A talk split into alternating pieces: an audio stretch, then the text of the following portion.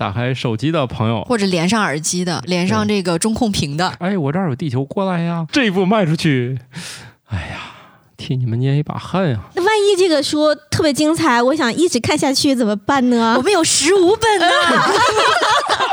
基因当中那些来自远古的呼唤，我这儿有男有女啊，来呀！唯一合法获得这种元素的办法就是跑步，把住自己的底线啊！怎么让你开心的事儿可都在节目里了。宇宙的终极答案，生活的最终答案，无需定义生活，漫游才是方向。给生活加点料，做不靠谱的生活艺术家。生活漫游指南。这三月都春暖花开了，二位跑过步吗？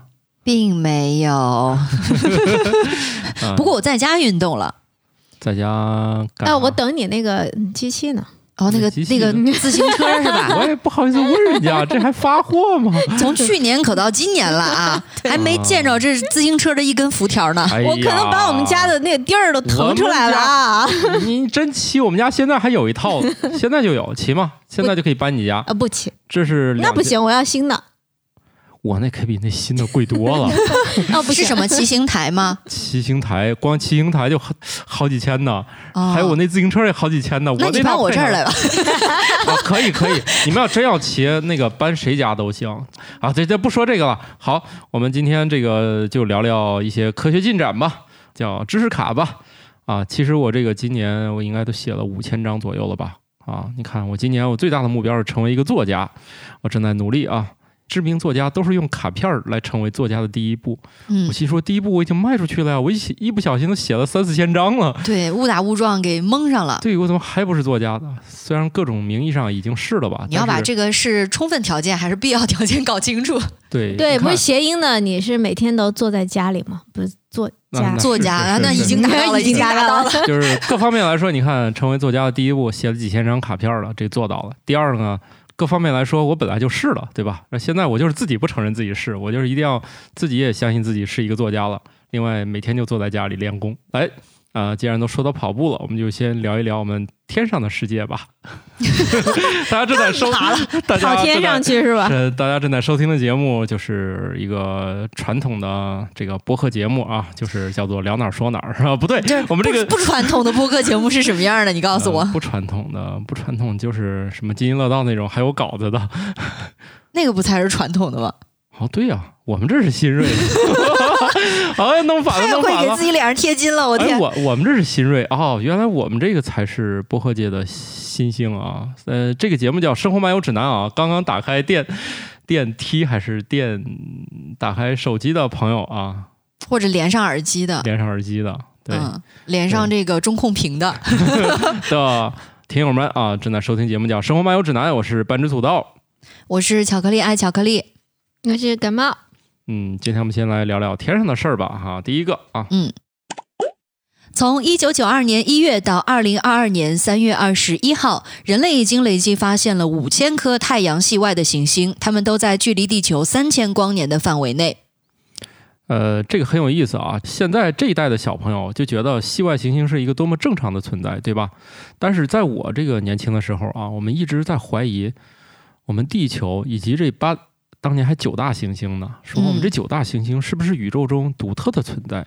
是不是恒星外面绕着行星的，它也就咱太阳系呢？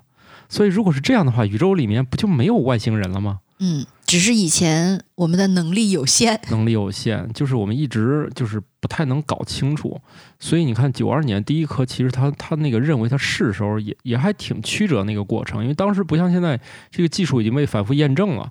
啊，当时确认一个系外行星呢是非常非常复杂的一件事情，复杂到我也解释不清楚。其实就是你忘了。嗯，是的，就是我我我也真的不太好解释。但是后面的原理呢就稍微好解释了，因为后来 NASA 也是花了这个十年就发射了一个就是人类专门去寻找那个系外行星的探测器嘛，它那个利用的那个原理就稍微好理解一些了。就是旅行者一号吗？啊，不是旅行者，他们是完全是给外星人告诉人家事儿。哎，我这儿有地球，过来呀，你来呀，过来呀，我这儿有男有女啊，来呀。嗯，另外播放放歌儿啥的，哎，这个专辑大家可以在某些音乐平台上找到，就是《旅行者一号》上面那张金唱片上哦，对对对对对，是有的。那个全集，大家是可以搜到的，可以听一听当时我们在唱片里面都放了些什么。嗯，这个应该是不要会员就可以找到哟。啊，有一次我也是灵机一动搜到了这张专辑，有兴趣可以听一听。我们以前的人类，也是人类第一个跑出太阳系的探测器——旅行者一号。啊，后来那个，哎，那个探测器叫啥？就专门找系外行星的。嗨，我都忘了。那个人也去世了，一生还挺励志的。他一生就想捣鼓这个系外行星，但是由于这个事儿大家都不太认可，觉得吧，能找着吗？有吗？反正他就一直找。后来呢，也多次这个发射失败，就是他一生奋斗这个项目特别曲折，一直没有成功。最后不管怎样吧，上去之后就干出了。四位数的系外行星出来，嗯，就是大家彻底就发现了，嗨，原来这玩意儿在宇宙中多的是啊！宇宙还是很广阔的。对，这个恒星外面绕着行星转的可不只是太阳系啦哈！啊，原理很简单，它就是呃，算是凌日吧。我们看到一颗恒星，如果它的那个光，嗯，被遮挡住了，是吧？一下，然后呢，我们就能确认它有一颗行星。那咱现在说这很容易是吧？他们那个实验是咋做的呢？我记得第一颗是咋实实验呢？就是我有个灯泡，好像再有一个铁丝，给铁丝通电。如果能发现这个铁丝能让这个灯泡亮度能下降，我们能探测出这个区别，就这事儿才有可能。等于说我们要对一些特别特别微弱的变化产生那个能探测的能力，这才能用这种方法去找到它们。所以就是光证明我们能不能证明。能看到就花了好多年，好累哦，就是好累嘛。然后就是大家一直对这个事儿能不能找到系外行星是持有怀疑态度嘛，所以这个故事还挺曲折的啊。当然，这个人后来就被封神了嘛，毕竟一己之力让全世界人民都知道，其实我们并不孤立。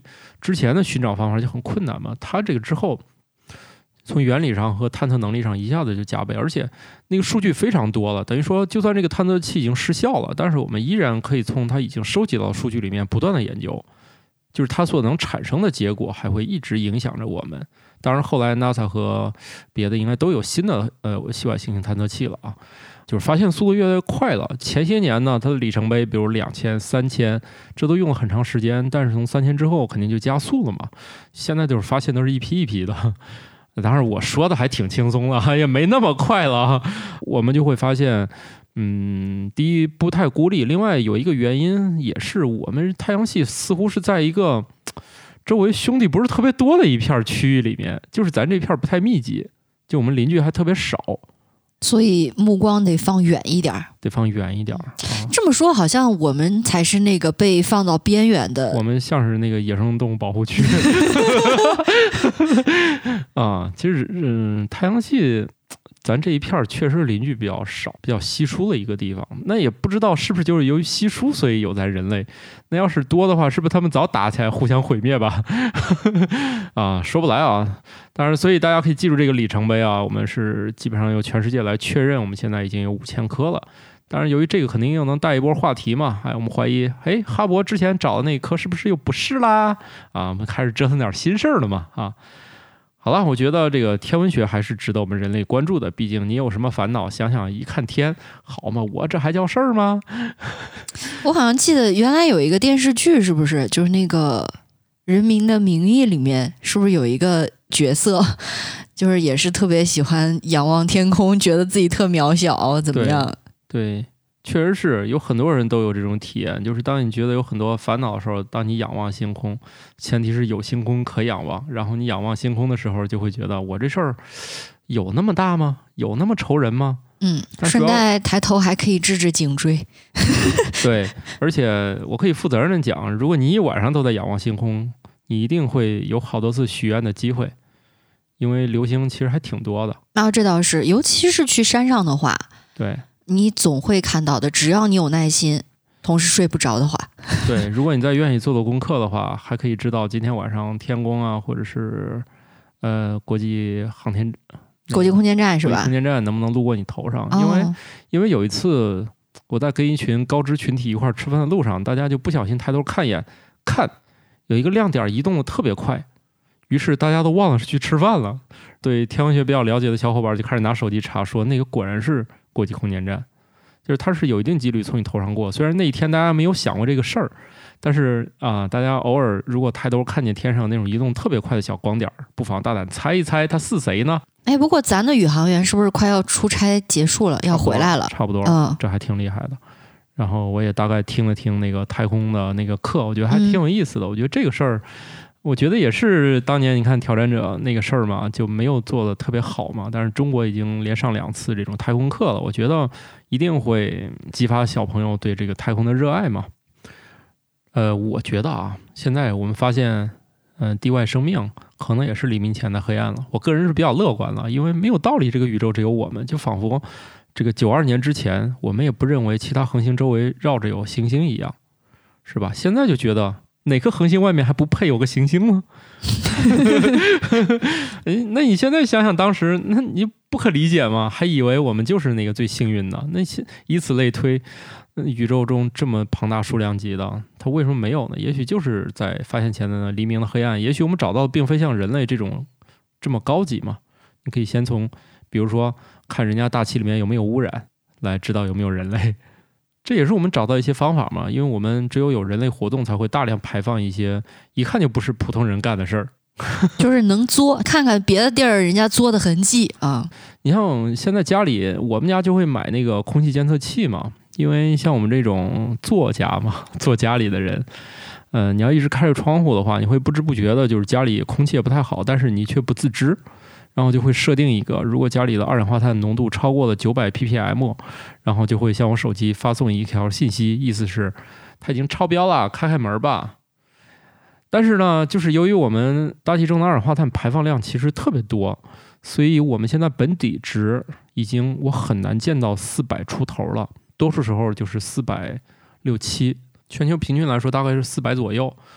嗯，经过预测啊，可能是不是这个世纪末，二零一零年，他很可能你说的是二一零零年吧？啊，对，二一零年啊，也就比如说穿越回十年前了。再比如再过个八十年，很可能这个四百就会翻倍到八百。嗯、你知道会有什么下场吗？那不就地球热吗？哎，除了热以外，对咱有一个特别直观的东西困。啊，这有可能，主要是人类的智商值会集体下降，就是大家脑子都没那么灵光了。就是你没有那么多氧气了，然后你一直在呼吸着就是高本底的浓度的二氧化碳，然后挤占了你本应该吸入氧气的那个成分，所以就是整个人类的智慧就会就不太行。所以以后那每人一台制制氧机机是吗？对，反正 你要这么说吧，我也不能反驳你。嗯，好吧，你开心就好。就是以后什么，嗯、你像我们小时候哪有这些玩意儿是吧？你看现在发明了这么多无聊的产品，啊，对啊，你就像我们家里也不会有那个监测二氧化碳的一个指指数的这个工具就是存在。然后你说你困，你你你。你你啥时候困？你困跟这个对 跟二氧化碳浓度有关系吗？你就是甩锅。不是甩锅，家里养个小孩儿，你还是会关注一些。这个机器我放在他屋里，他就会，重点是在于什么呢？你日常在办公环境之下，你也不会去测。啊，对呀、对呀、对呀，然后就是哎呀，我现在困了，哎，一看果然超标，呀、得跟 就雇主这种得跟雇主是吧强调要引入新风系统。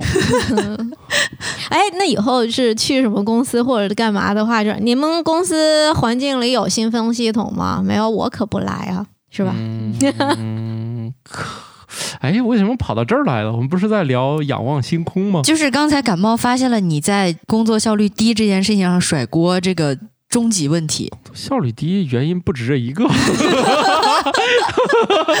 那锅可多了，我也不差这一个，我就是主要想强调，哎，你看我这个辩论技巧。当你觉得你已经想一击把我击中的时候，我会说，这这也叫个事儿？我困的原因能是这一个吗主？要是大家以为的底线，还远远不是你的底线，只是因为如此而已。对，大家本来想攻击我，没有想到我自己呃插自己一刀，说这也能叫我困的原因 啊。好的，我让我们回到我们的这个节目的主线吧。嗯、没有想到啊，就是我明明聊的是系外行星，怎么回到了我们的办公室？果然什么事儿，经过感冒老师一提醒，都是今天努力要工作啊，努力挣钱。要不以后有开怎么还怎么怎么去看星星，对吧？万一以看星后还得星免费，免费你。可以，万一实现了，我们可以去什么月球旅个行啊之类的，但是有一？点，有了钱之后，去那些星星很多的地儿，嗯，毕竟我们这个城市里面吧，除了污染以外，还有光污染，两重一叠加，看不见啥看不见星星了嗯，啊，已经没有满天星光了。你只有开到那些没有污染的地儿，离开市区五十公里左右就能看见了，也 不是很远。其实，像北京也是，往北开个几十公里，差不多都是满天星空了啊。哦，我有一次看星空的经历，我觉得还挺震撼的。是有一年秋天，我去布尔津漂流的时候，我们扎营是扎在了俄河旁边，就额尔齐斯河旁边一个小树林子里是边。中国吗？是呀，在阿勒泰。哦，然后呢，呃，我们当天晚上就是宿营地就在那儿住帐篷的。其实晚上风特别大，呃，我就感觉哪哪儿都跑沙子进来。嗯，然后还给自己脸上罩了一些口罩啊什么的，就哦免得吸沙子进去。但是晚上起来，我想去上厕所，因为睡觉前一直风刮得很大嘛，就那种呜呜的那种。到了大概晚上，那应该是一两点了，凌晨一两点，外面万籁俱寂，哦，一点儿风都没有。当我走出帐篷的那一刻，哇，真的整个人都被震惊了，哦头顶那个星星啊，你就觉得快要砸到你的脸上来了。对，是这效果。嗯对，非常漂亮对。这个城里也是想看星星，是得等那个大风。我我第一次就是对星空有那个震撼，就是距距离很近的那种感觉，也是我们有一年是公司旅游，开着车往内蒙那边走，然后在坝上那块儿的时候就停下来，然后是晚上的时候，一抬头，那真的就是你想到的，脑子里想到的就是“手可摘摘星辰”这几个字了，对对对就没有别的，那都太近了，然后特别亮，然后那个大黑幕布上闪闪发光。这个时候就想出去奔跑一下了，是吧？要跑到一个跑去看星星是吧跑去？摘星。来，我们就你看，我们这次切的如此的丝滑，直接就到跑步了。跑步带来的快感可能是内源性大麻素，而不是内啡肽。哎，这个就是跑者高潮，是吧？哈，嗯，而且很多人说跑步有有瘾，越跑越开心。我觉得啊，这个跑步本身确实能调节情绪。嗯啊，其实跑步也不是特别占时间了，只是不想跑。以我这个不多的经历看，我觉得还是挺占时间的。不占时间。跑之前你还先得换衣服，就是我就问你男士可能相对来说轻松一点，对吧？你不用穿那么多，但女士跑步还有一个很重要的装备，就是你要穿运动内衣，不然的话。这支撑性不好，跑起来很疼。是吗？是很疼吗？是的呀，哦，我还不知道，我我以为我所以过去一直以为只是晃。你你疼，然后嗯，重点是，你看你又要换这一身的装备，你还要买鞋，就是差生文具多嘛，对吧？跑之前先把先买一通装备，哦你准备好了，对吧？出去到选择合适的路线、合适的场所，啊呃，跑完以后又是一身汗，去洗澡，然后让自己整个身体冷却下来，整个这一套完成，其实我觉得还挺花时间的。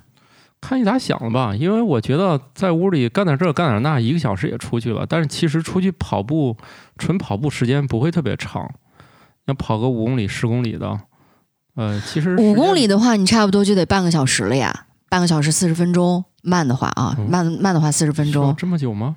然后你跑十公里的话，差不多也一个小时嘛，因为一般你都是中慢跑，不会是快速去跑呀。呃，差不多就半个小嗯时四十分钟吧，跑五公里，然后嗯可能刚出去那段还得走一走对啊，啊。那反正一个小时，我觉得差不多吧，因为你干个别的，搁屋里抠抠这儿弄到那儿，一个小时不也出去了？当然说的跟啥似的，我对啊，你也没有出去跑呀我。也没有没有出去跑，但是以我以前不多的经验看，其实夏天还是挺快的，一会儿出去一会儿就回来了。我想问一下，这种跑步的快感的话，它其实是单次可能不见得有，你肯定是要、有单次就有单次就有就有，啊。嗯、有，反正对这个事儿大家争议很多，有的人认为就是说那种跑马拉松那种跑长距离的，当然那种体验我没有啊，他们就认为很强烈。咱出发那会儿，由于那个心率还没有，就是说和你的那个动作匹配上嘛，你会觉得很难受。对，然后过一会儿呢，就是那不是过一会儿啊，过了好远，然后他就会觉得哎，这会儿跑起来特别的，顺畅，就越跑越轻松。对，就你一旦过了前面那个怎么说呢？就是你特别难受的那个关卡之后，就会越跑越轻松，越跑越舒服。你觉得你不想停下来？我因为最多跑过十公里，我的感受就是这样子。你到最后停下来的时候，你都会觉得好可惜，我其实还可以继续往下进行。再跑的时候你就可能就崩溃了，那个嗯管那个叫撞墙。哎，啊那那像如果我跑步从来没有这种感觉的话，是我我体内就没有分泌这种东西吗？还是跑步这件事儿对你来说过于不熟练，你就一直跑，你就一直抗拒，然后你一直觉得哪儿不太对劲儿，那这个时候你是可能是先要喜欢上这项运动。也不也不是，可能你体验的特别难受的那个阶段，它比较长，嗯，你还没有熬过去的时候，你就已经结束了你的嗯跑步的进程。对，某种可嗯能也是由于还是缺乏一些技巧，因为跑步还是略微有一些，就是你跑量太少。你像我们家小朋友，我一路只是纠正你别跺地，不要剁的梆梆响。就是其实一开始就是大家还是缺乏这个就最基本的这个技巧，所以你一开始是很难体会到的，并不是你运动量不够，而是你怎么都觉得这个事儿太别扭了，我就特别不爽，就是就从头到尾都不爽。然后你对那些就是能缓解情绪的那一类人呢，就是跑步本身你不会觉得很难受，你很快知道下一这个阶段是怎么回事儿，下一个阶段怎么回事儿，就是心里有预期，对，就会好很多。然后呢，我是觉得像我这种这个跑渣，虽然我速度特别慢，而且我也跑不出那种跑者快感，但是你明显觉得情绪上有很大的缓解。你之前本来还陷入在那种无尽的工作的痛苦当中，跑完之后真的是身心愉悦。那在这个过程中，其实就是脑子里是放空的状态吧？还是脑子也不说会没有啊，就是你边跑，反正那个时间也也也是空余出来的，你听个东西啊，或者说随便想些什么都可以。听点有趣儿的，然后或者是我后来有一阵子抗拒带任何东西，我突然发现，哎，就单跑也挺有意思，能有很多新的想法，所以我一度特别想买一个记录器，就是我当时觉得我跑出很多很有意思的选题，跑完就忘了，所以就在身上别一个麦，对吧？对，然后边跑边录啊，想起什么就赶紧说。但是说实话，你在跑步的过程当中去说话，它会打乱你的呼吸节奏其实不太舒服的不。聊天儿，另外、嗯你带着压力去跑，可能你也。你老想有个东西在记录，你可能也没有什么想法。对，它问题就在于这儿，所以你不用指望它一定会激发什么，你就还是需要你对这个事儿大概有一定的运动。就拿那个游泳来说，我可能隔上两三年下水，第一天我就游不动，那这一天我再努力游出几公里，我也不会高兴的。但是游个三四次，我就那个节奏找回来了。我觉得蛙泳嘛，不过就是一直往前滑 不停。我觉得这个也跟每个人的感受可能不太一样。对于我来讲的话，我是觉得，如果说隔了很长一段时间重启的那第一次跑步是很舒服的，哦，但是如果第二天再去跑的话，就比较难受。嗯，但如果只要把这个第二天、第三天的这个很难过的这个关口扛过去之后，就又很平顺了。对，嗯所以咱就聊一聊吧，就是说咱克服了各种重重困难，跑步对你来说又是还是能接受的这种情况下，呃，我们以前就发现我们这个跑步的人，这个血液当中呢内啡肽含量会明显升高，所以我们一直认为内啡肽是一个让跑者带来快感，哎嗯，或者说叫跑者高潮的这么一个东西啊。那后来就发现这个东西好像它过不了脑子，它不能通过那个血脑屏障进入这个脑子里面。也就是说，你这个高兴劲儿可能不来自于它。又研究就发现，应该还是内源性大麻素来带来的啊。嗯所以内源性大麻素就是类似于大家那个叶子嘛啊，类似那个东西，但是它不是从外面摄入的。为什么有人说会上瘾的原因就是，那其实你 身体自己产生跟你从外界摄入，你的感受其实是非常接近的。这种东西呢，呃，又被判定为健康。反正你自己自产自产自销嘛，你自产嗯自销，它肯定是有限度。因为我也说了，那你快感过后，很可能是马拉松当中的撞墙，就是爽完之后突然就腿迈不开了，就那个劲儿过去了，然后你在嗯后面的那个时间里面，就要坚持一段特别痛苦的过程，迈向终点而且内源性大麻素它的种类还很多。啊！对，因为之前关注过一个话题，就是如果你在前一天晚上熬夜，第二天醒来之后是特别容易去吃那些高热量、高脂肪的食物的，就没有办法抵抗，嗯是因为你血液内的内源性大麻素的当中的两种嗯，水平有变化，然后呢就会影响到你的嗅觉。干扰你的嗅觉和整个背后的它的嗅觉系统，就是包括你的脑子做选择都会被干扰到，它就会选择一种弥补性的机制，嗯让你去摄入更多这种高热量、高脂肪的东西，然后你就容易胖。所以这个大家这个唯一合法获得这种元素的办法就是跑步，任何从体外摄入都有可能判刑。所以你看我们这个节目多么健康啊，教你的都是好事儿，那咱改天约个跑步，一块儿自产自销嗨一下去。一块儿拍一下。你是看，所以你看我们做这节目，你把我抓起来，我都能说清楚，怎么让你开心的事儿可都在节目里了。把住自己的底线啊，不能从体外来的啊，都自己整哈。行了，那个都春暖花开了啊，也都出去跑跑。就是我现在已经不能接受跑步机了。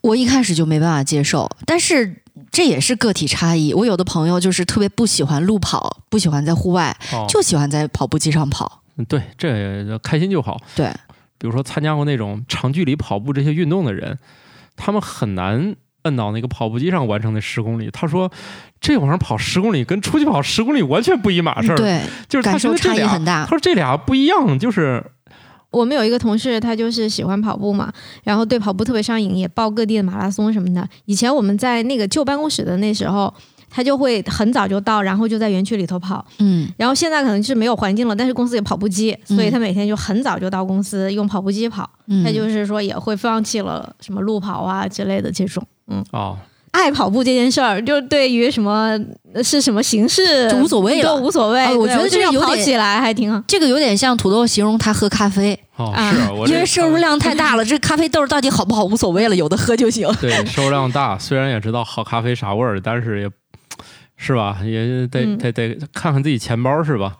毕竟三百块钱一百克的，喝过之后觉得你光想那个有啥用啊？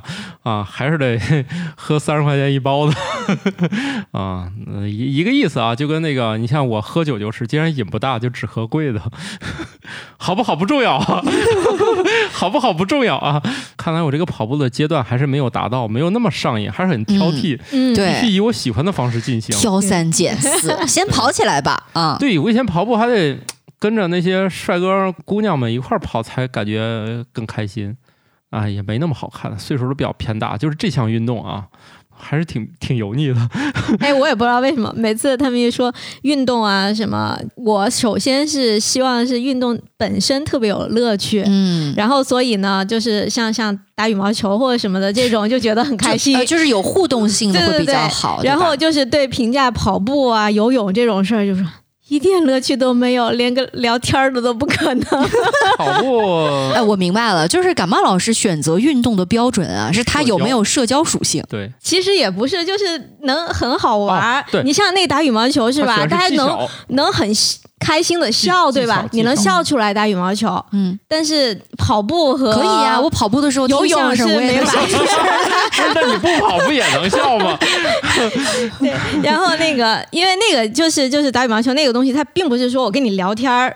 带来的乐趣，而是我们在这个运动过程中，不管是说你我接到打了一个好球，或者是说对方什么一个出手的动作，或者什么各方面都是运动本身带过来的一个很直观的一个反馈，就开心的反馈，大概是。嗯但是跑步的话呢，可能除了累。哪怕有人一起跑、一起陪的话，也没有一个沟通。从这个过程中，没有没有说，我看到你跑的样子，觉得嗯好美呀，然后 妈呀，这个场景突然变得好奇怪。好奇怪啊！这一听下面的剧情就，咱这个节目就不能说了。游泳就更加了，对吧？游泳就是啥都情绪都表达不了，只能闷着，对吧？就是你连笑的可能性都没有，就呛着了。你一说，我也产生了怀疑对这个运动。对我，我也不知道他为啥有意思。嗯，哎，是啊，你这样一说，我剩下那九十次次卡怎么办？至今还没开门呢。对，因为可能就是像乒乓球和羽毛球这种，就是你的动作什么，你的发挥会给你立马一个反反馈馈，对吧？嗯就是但是我觉可能大概得是这种。但是我觉得这个跑步可能还是由于它是人类本能啊嗯，，这个游泳呢，让我说我也是真不知道哈。这也是人类吃饱了撑了之后发明的运动。毕竟咱可能也不太需要就是靠游泳来谋生。游泳会游泳会救命，是不是？就是 以前，比如说你还是靠山吃山，靠水吃水嘛，在河湖边上的人不就得掌握这项技能吗？对呀、你不用游泳啊。拿个叉子，那那时候工具万一不是那么够用呢就？是我意思是，嗨，你游泳时候你去抓鱼，你你是不是对自己的这个 游泳能力有点过于游泳这个事儿，你在来到这个世界的那一刻之前，不也是在游泳哎，的你这样一说，我找到理由了。你看，人类是靠跑步来进化，呃，人类最嗯。早嗯也在大海里面嘛，是吧？所以你看，小孩们都喜欢去海边玩水啊，这可能也是人类本能。但你就是你基因当中那些来自远古的哎，呼唤 喜欢水，就是玩水和游泳又是两码事儿了。啊、这倒也是，嗯，但是所以游泳得从娃娃抓起嘛。你像小孩他不怕水，你把水泼到他眼睛里，他也没反应。然后后来他就慢慢就怕水了。所以我们家小孩可小的时候，在我们俩语言还不通的时候，我就跟他说：“你把脸埋到浴缸里再抬起来。”他就听懂了，他就把脸埋在里面要抬起来。他就小时候他就不觉得这是个事儿，他觉得是玩儿嘛。你然后现在再给他扔到游泳池里，他就敢直接往下跳，不给他游泳圈儿，然后还比他深那个水，他就直接敢往里面跳。然后他等着他跳进去浮起来，我再给他揪住，他不就不用呛水了吗？嗯，这这他就有这个胆儿。所以这小孩的这个对于水可能也是挺原始的呼唤哈、嗯嗯啊，所以但是你说发明出那么多姿势干啥？嗯，内卷，就是，所以不管怎样吧啊，大家这个还是动起来啊，来吧。既然都运动了，咱是不是得说说睡不着的事儿？哎，确实，你要是刚刚运动完是很难入睡的，你的神经非常兴奋，对，你要过一段时间才可以很好的入睡。他也是那种特别兴奋，然后那个劲儿突然呜就掉下来了，就特别特别困。嗯，行吧，来说说休息的事儿啊。好的，人们在凌晨三点的时候，体温会上升，褪黑素分泌减少，皮质醇水平上升，为新一天做好准备。所以，当你在凌晨三点不幸醒来的时候，往往难以再次入睡，并会陷入一种无法排解的焦虑中。然后，直到你起床之后，焦虑压力会凭空消失。这个昼夜节律啊，还是现在我们对它了解的越来越多了啊。嗯，它还真的是影响我们很多。跟大家说分享这个，就是我其实最近一两点钟睡觉，有时候也挺难入睡的，就是你过了那个最佳入睡时间了。当然，你说人类这个 由于现代生活的这个影响啊，大家已经不可能十点之前睡觉了，连小孩儿也很难了，他就是推迟了，你也没有办法了。但是你说搞到后半夜一两点睡，就有点太迟了，因为你很多事儿要调节的都已经开始了。当然，这并不是大家那个几点什么排排这毒什么，不不 肝脏开始排毒了。啊，对，但是也说不来啊。就是我现在越来越发现，越来越多的研究在指向我国的一些传统的东西。当然，这个像流言了，因为它也。呃，不像是从我国传统医学过来的啊，但是现在有一些利用现代研究手段来，就是发掘我们古代那些就是经验性的的一些总结，吧对经？验发现的一些就是可以证明的东西了。哎，这两年我们也可能是有这方面的投入了。我们越来越多的把我们那个中医这个传统医学里面的一些理论开始逐步要证明了。我们把它从经验它是怎么运行的，越来越能找到规律了。所以可能要不了几年，呃，可能会出现一新一代那个中医二点零了。就是它会更科学一些了哈，我的呃我瞎预测的啊。然后呢，你看这个夜里的时候，这三点的时候，其实我们很多机体其实是在做那个醒来的准备了。啊，这么早就准备醒来了，因为我是这么这么体验节律的人，而我的生物钟吧，好像一直都不是那么的规范和规整，就因为我来自。东六区，就是刚才土豆一说什么，现在小孩儿都很少有这个十点之前睡觉的，我就我就满头的问号，我说十点这么早睡觉干嘛呢？对吧？天还亮着呢，夏天的时候。对，夏天的时候你要去乌鲁木齐，确实天没黑透，十点半，十点半其实是黑透了。你再要去，比如说伊犁，或者呃，你去去喀什，那反而十一点了，那才天黑呢，对吧？就我没那么早睡觉，，咱咱就说点那个东八区的事儿，就是东八区的左右啊，嗨，说得太业余了。东八区的东西，呃，这么多吧，啊，差不多也就这个时间吧。所以你说这个啊，大家这个可以体验一下啊，就是其实激素在体内波动没有你想那么剧烈啊，那么剧烈主要是辅导孩子做功课。据说有家长那个 Apple Watch 都提醒了，说你也没在活动，为啥这个心跳这么快？是不是要去看个病？都发发预警了人他肯定他激素也是慢慢调节，你睡眠中他也没必要搞那么剧烈嘛，所以他三点慢慢给你把压力激素上来。这个皮质醇就是一种典型的压力激素。嗯，大家在现在去研究人的压力啊、动物的压力啊，啊，很喜欢在唾液中就是测这个东西，它也比较好找到而且这个词啊，如果说你关注减肥、关注健身，会经常听到，啊。对，就说这玩意儿水平一上升，你绝对体重下不去。是的。所以这个皮质醇，嗯，也是现在就发现了，既然好检测嘛，唾沫里面就有，所以大家就是研究这个也很多啊。所以大家看啊，这凌晨三点，如果你这个时候不小心就在这个时候醒来的时候，你可能因为你本来就准备醒了，你确实不太好睡着了。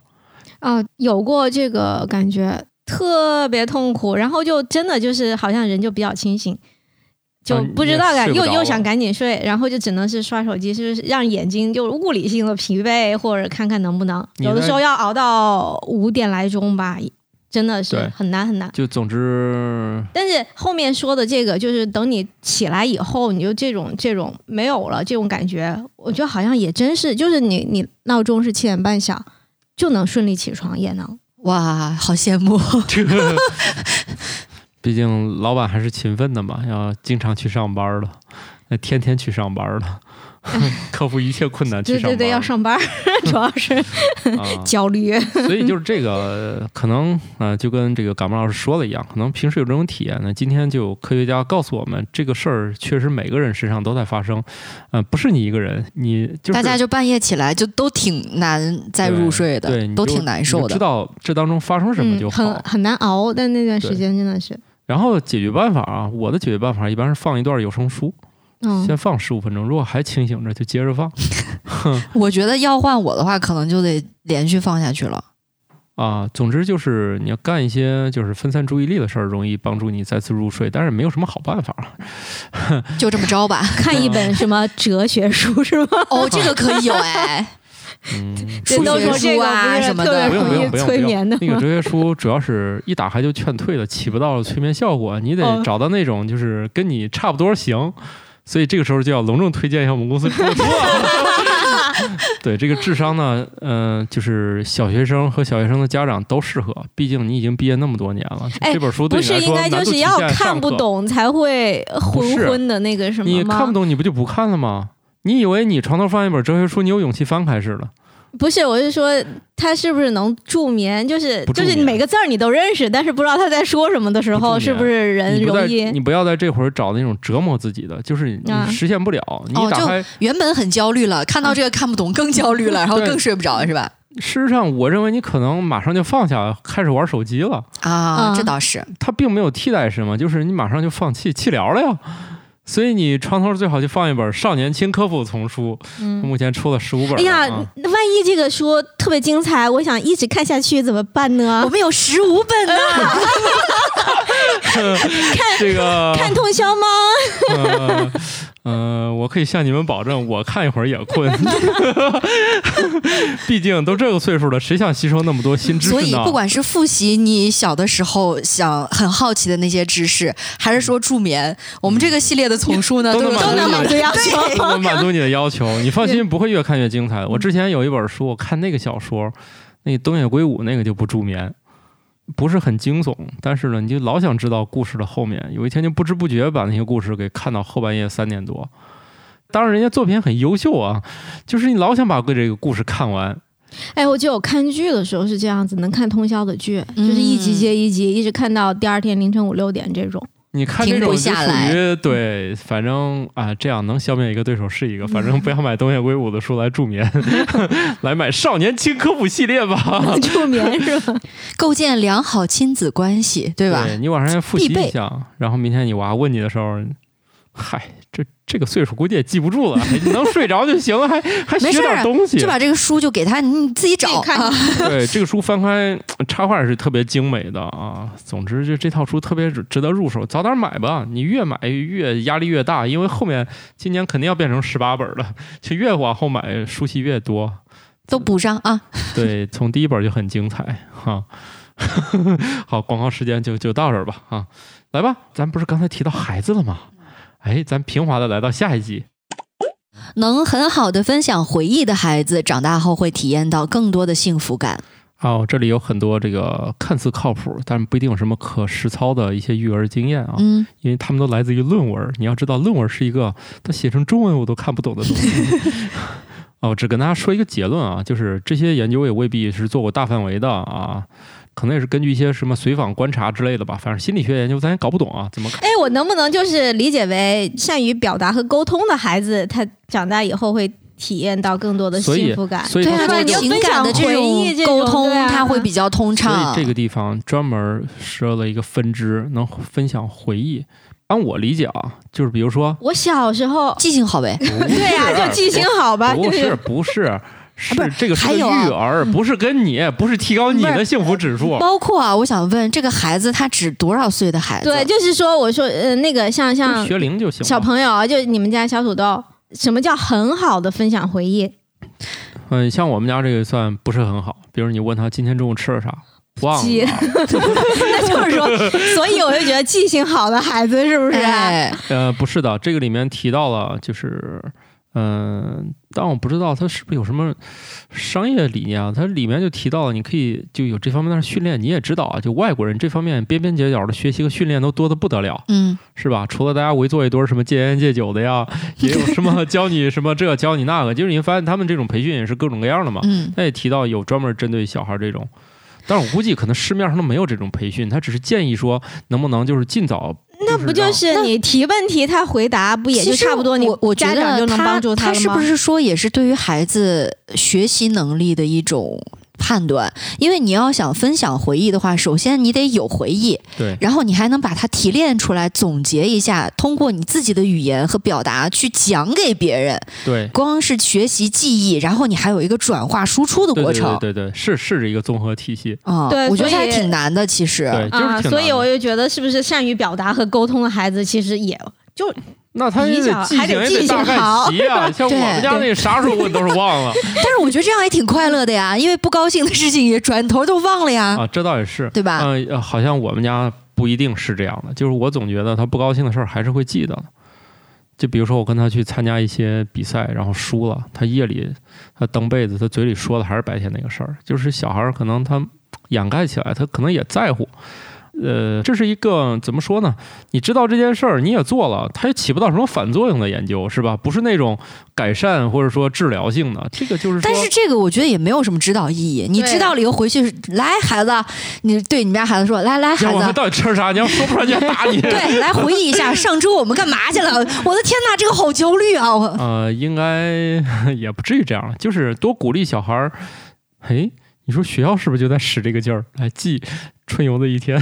难忘的一天。我的天哪，这怎么能提高幸福感呢？对呀，就好焦虑啊，都是焦虑。得，而且这个这个体会到更多的幸福感，你这个这个比较对，有啥他就没有意义啊标准。啊所以这些研究我都跟你说了，写成中文我都看不懂。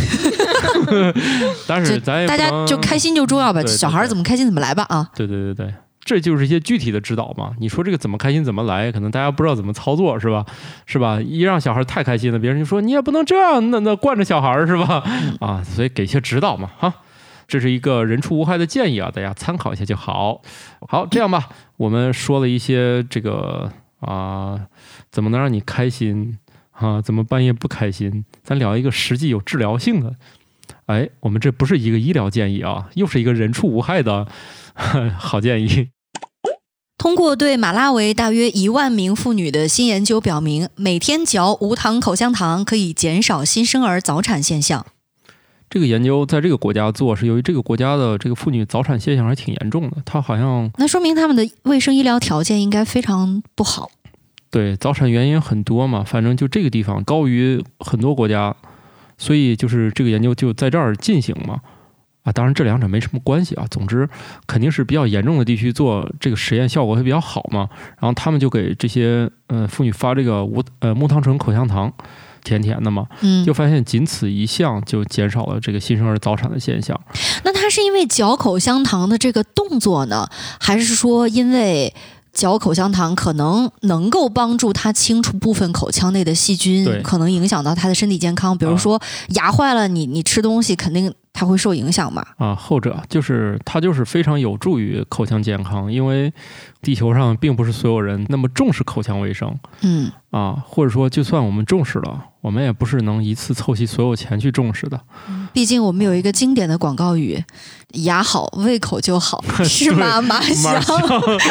对，这个八零九零后都听过这个广告语啊。这其实现在有很多新研究都是从这个口腔健康发现的，包括什么糖尿病、阿尔茨海默症，就发现这个口腔细菌有好的有坏的，它们之间的斗争也很精彩。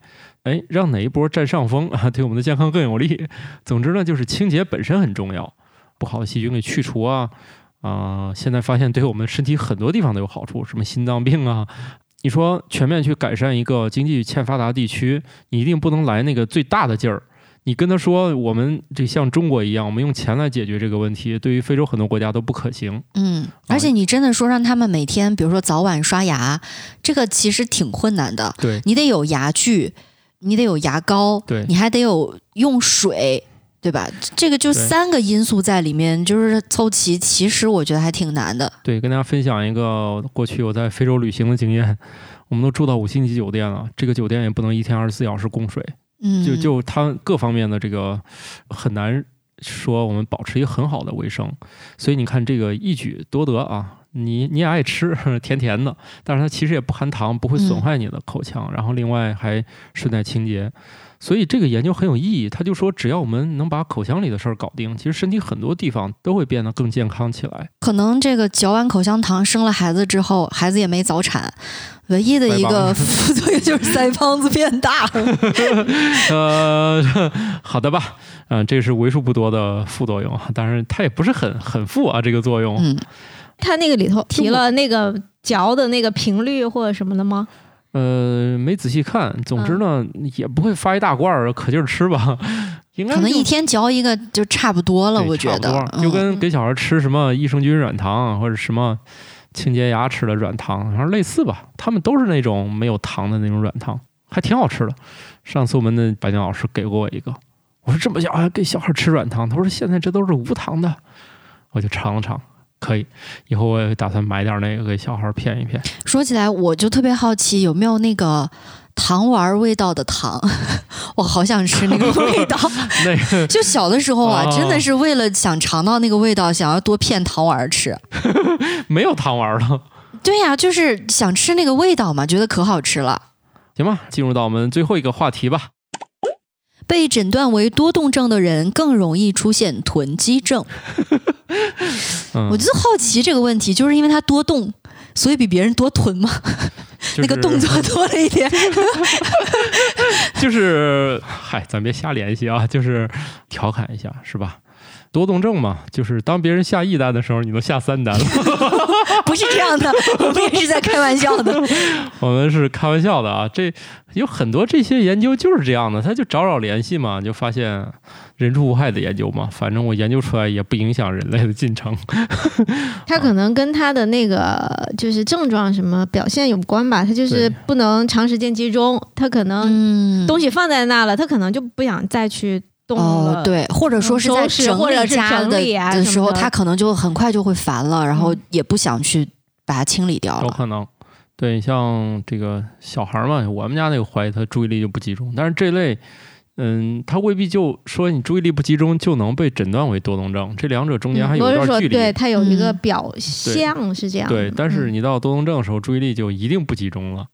我印象中啊，在我小的时候读书的时候，班里总有那么一两个就小孩儿，嗯是会经常被老师或者家长责骂，说他很皮，然后注意力不能集中，感觉他屁股上长了刺儿，每天那个凳子根本坐不住。对我们那时候的老师更直白，就直接直接批骂你小孩，特别狠就是说你是多动症嘛，什么就就这种啊，那个时候都已经有这种词儿了嘛？我印象中小的时候没有听过这个词儿我，们就是就是说他对他们特别对皮比较说跟皮的孩子都这么这么形容。长大了我们才知道，还真有这种病啊！对，以前只是觉得这是个骂人话，嗯。嗯，后来长大才知道，这这还真有这个。但是那个时候，即便嗯他的表征那么明显、那么清楚，也很少有家长或者老师说你带孩子去看一看吧，好像很少。现在应该多了。现在就算现在人类文明都到这份儿上了，你劝人家去看心理疾病，你基本上等同于骂他你这个精神病，你赶紧去看看吧。啊，对就是，那种病耻感还蛮重的。对，这现在这个病耻感是个全世界的话题啊，也不是说只有中国有，就是好像得病了就就特别呃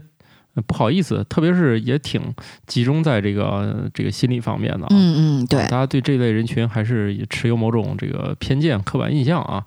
哎呀，你就就像我们家这个，也几次想去看，是不是就是注意力不太集中？我也知道怎么对症解决，但是也是种种原因，就是对不上时间或者驱动力不足嘛，嗯嗯，也是觉得明显好像不太对。因为如果说孩子发烧了，它是一个很明显的表征，对，但是一旦牵扯到一些就是行为上的问题的话，你可能不太会联想到是不是由于一些器质性的生理上的一些变化导致的你。看我都联想到了，我也没去，嗯，而且周围资源这么丰富，哼，还专门有治这个的啊。我们还有这方面嘉宾呢。本来哎，就是想约他聊聊这个家长上网课怎么不崩溃呢？结果他崩溃的被拽走了，于是节目没录成。大家再等一等啊，反正看起来网课还还得还得继续上。这个选题已经在我们的选题库里了对啊，这个选题库也是今天才成立的。大家放心啊，这个在你崩溃前，我们尽量把这个节目做出来啊。今天也是刚看到有一个，嗯，微博上有一篇妈妈辅导孩子作业，然后崩溃了。然后摔坏了两个平板，然后等冷静下来以后又后悔，觉得肉疼，就是哎呀，家长好难啊，特别就是是在咱们这现在这个特殊特殊情况下，有有那种酒店竟然敢开托管班儿，说由客房部的负责盯他写作业，由嗯策划部负责检查作业，嗯然后餐饮部负责投喂，保证就是。分工还挺明对，确什么。孩子不能说只能住在酒店，而是要关注他们学习到底好不好。心说这从业者可真年轻啊，图样图 naive 呀！你们不知道这自己这工作有多难做吗？你们竟然敢推出这项业务？这可是赌上了自己的命啊！对呀、我就发给一个旅游网红，旅游网红说：“你想干这个吗？”我说：“不，我只是发给你，我还想多活两年呢。”然后这位年轻的网红就说：“哦，竟然是这样，就是他，就是一般的年轻的从业者可能不太能理解什么叫做那个监督写作业和检查作业和辅导作业，他们可能不知道这件事儿，还以为都是网上的段子呢。可能觉得，哎，你就是说小朋友是不是都听老师的话？然后我就角色扮演，嗯 我扮演一个老师，然后来让小孩来写作业什么的。我就是觉得吧，年轻的从业者他们演不像。你别说那种就是可能上小学的小朋友了，即便是到呃初高中到高中这样近近乎快要成年的心理状态。和生理状态的时候也很难，就是因为我我有经验，是我做过高中的生物老师，你上课去启发学生。去开那个窍，告诉他那个知识点，你嗯做了无数的设计，然后觉得自己设计的精妙无比，但是就是左启发右启发都启发不动的时候，整个人就是啊睁个大累了，看着你，对，好累哦？，这真的好累台上怎。么站个大蛤蟆，在那儿呱呱？啊，但是学生又不是故意的，他真的是觉得没有明白，嗯，那个时候你真的是很痛苦的。哎，这不是说的是我吗？我就是这种学生，这听啥都听不明白。然后，然后那那一个月的时间，我觉得，哎呀，真是人生好漫长啊！幸亏只是实习，对在这里感谢所有从事教育工作的老师们，对，你们辛苦了。。对，也警告那些想从事这个行业的酒店们，你们可要想好了，这一步迈出去，哎呀，替你们捏一把汗呀！哼哼，最近说从幼儿园就开始函授，对，好惨呐、幼儿园函授是人类最不能理解的阶段。我们小学函授觉得已经够惨了，结果还有幼儿园函授，你不带孩子就算了，还给家长布置作业。哎呀，希望疫情赶快过去吧。我们这是是被关了一个星期，然后跑到巧克力家来，赶紧对，趁这个空没有见上。面。对，对就今天是开放期，还不知道明今天有什么天是情况。我们嗯镇专门通知，由于我们镇全镇大表现良，好，嗯 表现良好，允许你们今天出门采购一天。啊，于是我们在同一个社区范围内流动了一下，没出对镇，我们只是两隔个街区壁串联了一下啊对我，们隔壁两个街区汇总到中间街区，嗯对，为了避免跟更多的人接触，我们都是开车来的。我们都是开车，你们走路不好走路也不接触行吗？不就是懒吗？行吧，那那上我们家撸猫吃饭吧。啊，嗯，好，我们这期节目就这样吧。好的，希望 希望大家没有囤积症，然后孩子对吧也健健康康的。嗯，设备都完好，嗯，要不就买那个碎屏险之类的，是吧？因为函授都得需要平板上课。对，据说有一阵子这平板下单的一周才能寄。哦，现在是断货，要不就是在加加价买，就是你在官网上都买不着。这么夸张？估计第一波完了啊！之前还有一波是打印机，基本上一个群的家长会出现一种叫群打印机，因为大家买的都是同一款。嗯，好的吧，祝大家这个孩子健健康康，尽早结束函授，嗯，回归学校，家长回归社会啊，好好嗯回公司摸鱼。不要在家摸鱼。哎，在家摸说你呢？在家摸鱼可没意思了，我整天想的都是去公司摸鱼，和你们想的不一样，凡尔赛了哈。对，作家的凡尔赛，这是一个。对好的，那就这样吧，拜拜了。拜拜。